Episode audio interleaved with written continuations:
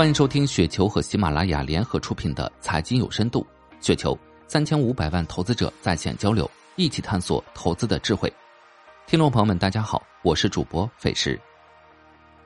今天分享的内容名字叫“再融资的知乎是好是坏”，来自雨峰。利用周末的一点时间看了看知乎的港股招股书，想到哪儿写到哪儿，大家感兴趣的可以一起看看。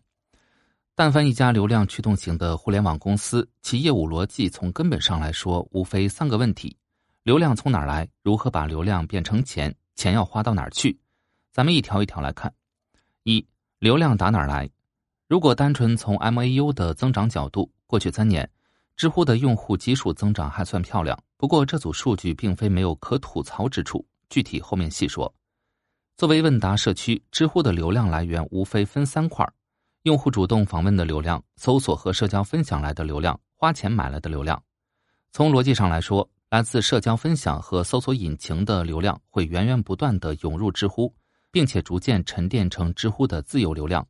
这是一种不用花钱也能持续成长的美好愿景，但现实可能并不会如此美好。一个简单的事实在于，相对于搜索和社交，问答更像是一种低频需求。你有可能每天都在搜索和聊天，但并不会经常遇到需要找到答案的问题。一般而言，低频需求是不太容易完成自有流量的沉淀的。这个问题体现到财报上，我们可以看到知乎拥有近亿的 MAU。但却找不到关于 DAU 以及日均使用时长的披露。招股书上说，知乎的用户每天主动发起三千两百万次搜索，但又不愿意告诉我们这三千两百万次搜索究竟来自多少用户，每个用户平均每天搜索多少次。有些数据似乎官方并不是那么希望讲得太清楚，其中的苦衷我们大概也能理解。进一步的，二一年，知乎花了十六亿的营销开支，换来两千七百六十万的 MAU 增幅。这个买人的成本要说到也不算多高，毕竟这两年大家都是拿钱当纸烧的。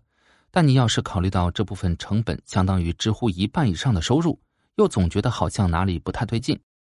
实际上，单从业务逻辑的角度，问答社区应该是搜索引擎下面的二级服务。通过搜索结果的细分去导入那些带着比较明确问题的流量，这是一种最自然的状态。毕竟，搜索其实可以理解为广义上的找答案。而如果知乎希望自己不是搜索引擎，成为客户寻找答案的第一入口，那么它的内容深度或许可以，但广度明显是不足的。一言以蔽之，知乎的问答社区模式天生是流量饥渴的，但知乎又不是淘系电商，它对于流量的变现效率很差。所以在对流量的出价上又没有优势可言，这无疑是一种困局。二，如何把流量变成钱？知乎的收入来源大致分为三块或者两块，取决于你是否把软文当成广告的一部分。很有意思的一件事是，传统的网络广告业务在知乎上的表现并不算太好。网络广告的收入增长基本上和 MAU 的增长同步，每个用户的广告收入贡献在过去三年完全是原地踏步的状态。这样的表现是很难称得上漂亮的。其实道理不难理解，知乎的用户在访问知乎时，往往是带着比较明确的目的来的，甚至于很多时候是对搜索引擎给出的结果不满意，才希望到知乎这里来找答案。这些人对广告天生就很反感，既不愿意看到，更不乐意花费时间去点击。所以知乎想了个办法，炮制了一个叫做“商业内容解决方案”的东西。说白了，就是让社区的大 V 们接单发软文。把广告内容和正常的问答输出混在一起给用户看，有点熟悉有没有？是不是闻到了百度竞价排名的味道？我不想做任何道德上的评判，这种方式对提升广告收入肯定是有效的，高达百分之六百以上的收入增幅可以作证。至于是否伤害用户体验，要看你怎么理解了。难道在有这些东西之前，知乎上的商业化推广内容就少了吗？砍掉接私活的，让平台来统一收税，起码从商业角度，这事儿是说得通的。确实，过去两年这一块业务的增长率也很漂亮，不出意外，今年会取代网络广告业务成为第一大收入来源。另一个收入来源是付费会员，本质上无非是知识付费的逻辑，签各种版权内容，然后让用户付费订阅。这部分的增幅还可以，从三点二亿到六点六八亿，大致是翻倍的增长。不过，相应的。主营业务成本里的内容及运营成本从两亿大幅涨到了七点五亿，这就不是很能笑得出来了。再加上知乎并没有披露分项业务的毛利率情况，所以我们很难搞得清楚这部分的增长到底是受内容采购成本大幅上涨的驱动呢，还是说真的能赚到真金白银的利润？三，钱花到哪儿去了？